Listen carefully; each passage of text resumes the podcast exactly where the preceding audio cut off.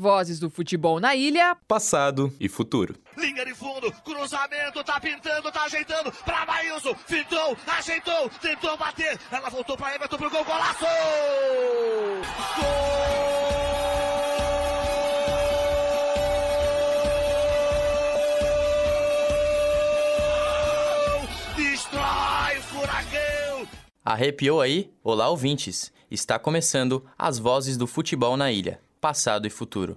Quem nunca comemorou um gol junto do narrador? Ou quem nunca ouviu atentamente a uma análise feita pelo comentarista? Quem joga o futebol são os jogadores, é claro, mas quem leva informação a uma audiência muito maior que a capacidade dos estádios é o jornalista esportivo. E quando falamos de jornalismo de esportes, a cidade de Florianópolis tem um leque imenso de figuras importantes que moldaram esse nicho por anos. Eu sou Francisco Neves. E eu sou Matheus Welter. Então vamos lá conhecer um pouco da história dessa esfera jornalística aqui, dentro da Ilha da Magia.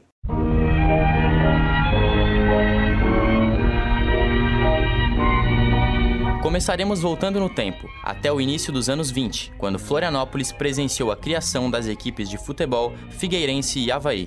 Com o aumento da popularidade dos dois times, se fez necessário um meio de comunicação entre time e torcedor. Nesse contexto, o radiojornalismo supriu essa demanda. A criação da Rádio Guarujá de Florianópolis em 1943 é um exemplo disso. Cobrindo Havaí e Figueirense, a Guarujá serviu quase como uma categoria de base do jornalismo esportivo na capital. Edson Curcio, coordenador de programação da rádio, falou um pouco sobre isso. Agora, a rádio aqui, para vocês terem uma ideia, ela tem uma história tão significativa e a maioria da, dos profissionais que estão aí na mídia, que eles não vieram de fora, passaram por aqui. A Guarujá é uma formadora de talentos, descobre, é, forma talentos. O Alisson começou aqui, né? O Alisson Francisco, que era o repórter aqui. O Miguel Livramento começou aqui. O César Souza começou aqui. O Roberto Alves começou aqui.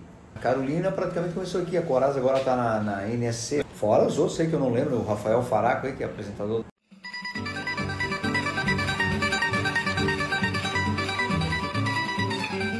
Ao longo dos anos, o radiojornalismo se consolidou como a principal ponte de informações no esporte. Apesar disso, o rádio Manezinho ainda estava atrás dos outros estados, muito em razão das condições que viviam os dois times da ilha. Sérgio Murilo, atualmente narrador da VEG Esportes, contou detalhes. O rádio esportivo de Florianópolis, queira ou não, ele acompanha a evolução dos times de Florianópolis. E as rádios precisam acompanhar os clubes. Estou falando em termos de resultados, em termos de fase. Na, década de 80, o rádio era década de 70 até início de 80, boa parte de 80, final de, da década de 80, o rádio era muito amador em Florianópolis. O que, que é amador? Era mais era a coisa mais artesanal, era mais no, na vontade, na raça, no peito, entendeu? Os donos de rádio tinham equipes de esporte, pouco se viajava, porque os clubes aqui não participavam de campeonato nacional, era regionalizado a coisa, né? Era um campeonato catarinense que ia de janeiro a dezembro. Os grandes já eram grandes, Rio Grande do Sul,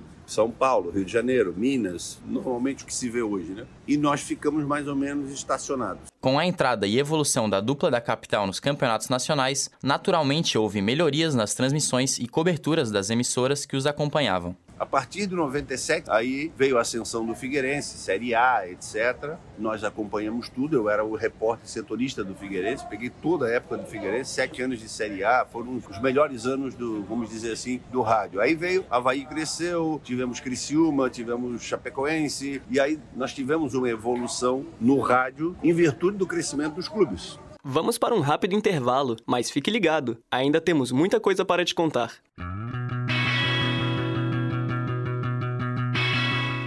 Você está ouvindo Rádio Ponto. Continue ligado na programação.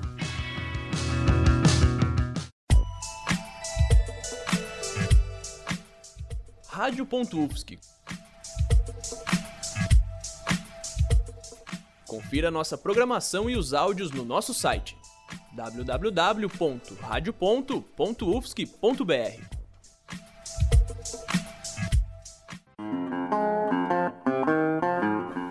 ligado na programação da Rádio Ponto Um, dois, um, dois. Rádio Ponto. É rádio e ponto.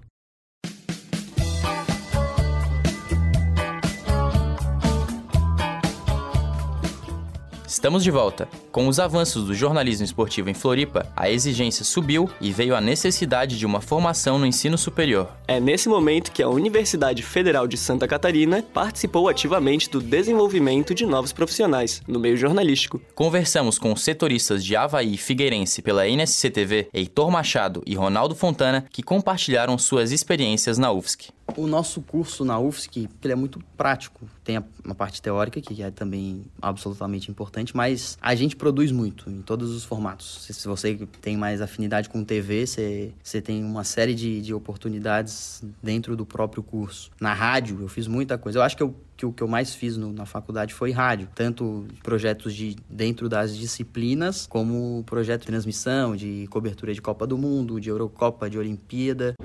No geral, a UFSC ela é muito boa, não só no jornalismo esportivo, mas em todo, nesses projetos de extensão. Tem o TJ, tem a Rádio Ponto, que tem diversos programas que acabam focando, não só no esportivo, como eu disse, né? Mas, enfim, tu consegue meio que achar o teu nicho e, querendo ou não, treinar, né? Porque por mais que você seja estudante, está ali nas primeiras fases, você quer estar tá no, no Rádio Ponto, o jornalismo da UFSC ele é muito bom no, no, projeto de extensão. E esses projetos de extensão, principalmente na Rádio Ponto, me ajudaram nesse sentido.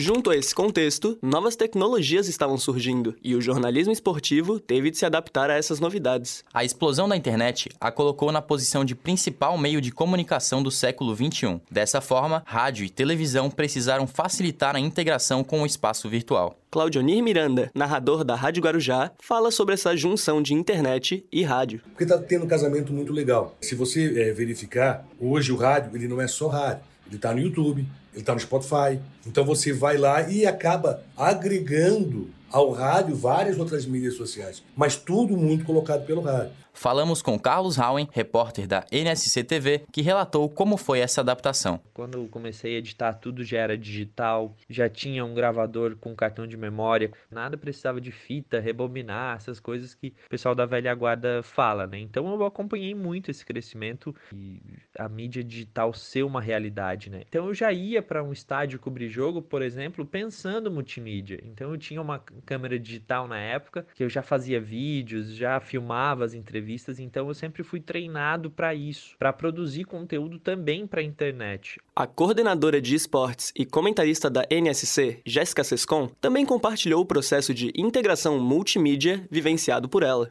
A nossa geração já pegou isso, né? A gente está preparado para entregar um conteúdo em diversas plataformas. Agora, eu acho que a evolução dos meios de comunicação, ela está ainda acontecendo. Então, isso se dá através de uma redação integrada, se dá através de profissionais que tenham em mente essa entrega multiplataforma, de uma mudança de cultura. Antes, as redações elas eram muito fechadas, cada um tinha o seu perfil. Ah, aquele lá é de TV, esse aqui é a rádio. Isso não existe mais, está tudo integrado. Outra novidade dos últimos anos é a entrada de mulheres no cenário do jornalismo esportivo. O futebol, um ambiente ainda muito machista nos dias atuais, dificultou a adaptação feminina nesse meio. Jéssica explicou a realidade de uma mulher ocupando esse espaço. Para mim foi uma surpresa quando eu fui fazer a primeira transmissão do Campeonato Catarinense na televisão. Eu fui a primeira mulher em Santa Catarina a comentar um jogo de futebol na TV. Quando eu soube dessa informação, eu tomei um susto. Se não é possível. Nós estávamos em 2022 e em 2022 nenhuma mulher tinha ocupado esse espaço ainda. Aí eu vi a importância daquilo, de ocupar esse espaço, de ter essa representatividade. Mas claro, na responsabilidade de estar à altura de quem estava do meu lado. Ocupando esse espaço, é claro que acho que a primeira impressão para todo mundo foi de um pouco de estranheza, porque é algo diferente por mais que todo mundo tenha a mente muito aberta, ainda assim causa estranheza. E sempre quem ocupa, quem dá esse passo pioneiro, ele tem essa importância de quebrar essa barreira da estranheza e tornar isso normal. Não saia daí. As vozes do futebol na ilha volta logo depois do intervalo. Você está ouvindo Rádio Ponto. Continue ligado na programação.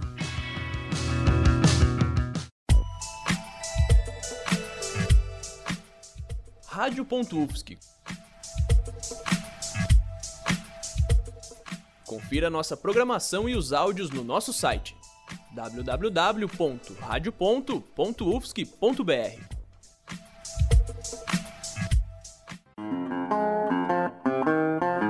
Continue ligado na programação da Rádio.ufsc. Um, dois, um, dois. Rádio.UFSC. É rádio e ponto.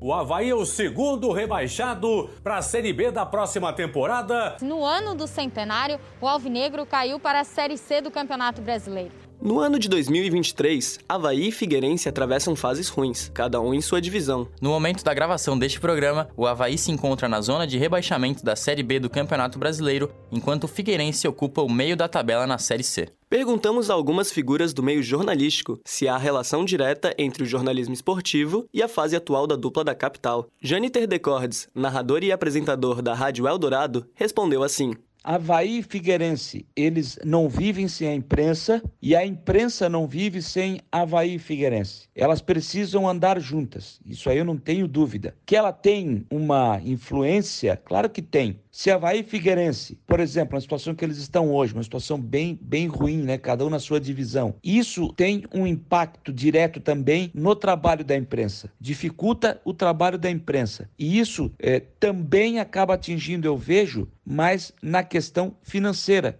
Porque quanto pior os times estão, pior as empresas também vão investir. É pior o investimento. Elas não querem investir, sendo que o time está mal. Na questão de torcida, sobre é, de ele deixar de consumir ou não, eu acho que ele não deixa de consumir. Agora, aí vai do que é que ele quer ouvir. Também perguntamos ao comentarista da Rádio Guarujá, Luiz Moraes, a sua opinião sobre o tema. Eu acho que tem um prejuízo porque, primeiro, que os clubes eles prejudicam o acesso à informação, porque não tem muita notícia boa, então quando a notícia é ruim, eles evitam de dar, tentam omitir. E também porque o torcedor ele fica mais exaltado, né? Quando ele quer ouvir, aí ele ouve algo que ele não gosta. A gente tem que criticar, né? Tem que falar muita notícia ruim. Tem dia que não tem nada de bom para falar. O torcedor fica bem bravo. Aí ele, às vezes, até desliga o rádio, sai da rádio, que critica muito, mesmo sabendo que a situação é crítica. Ele evita o lugar que só critica, ele quer um lugar que elogie. Então, por isso, muitas vezes, os canais de clubes, né? No YouTube, de torcedores, ganham esse, essa audiência, porque lá eles só vão falar como o time deles é muito grande e o outro rival só faz tudo de e é pequeno. Então, nesse sentido, acho que o torcedor, como ele tá muito exaltado com o time dele ele não vê a rádio, o pessoal da rádio, a gente é crítico do jeito que tem que ser, né? Porque os clubes estão fazendo muitas coisas erradas. E às vezes isso afasta o torcedor, na minha opinião. Dois jogadores do Havaí, Robinho e Nunes, atrapalham a visão do goleiro Wilson. Vai pra cobrança Kleber, na marca de nove. Kleber bateu e gol! Gol!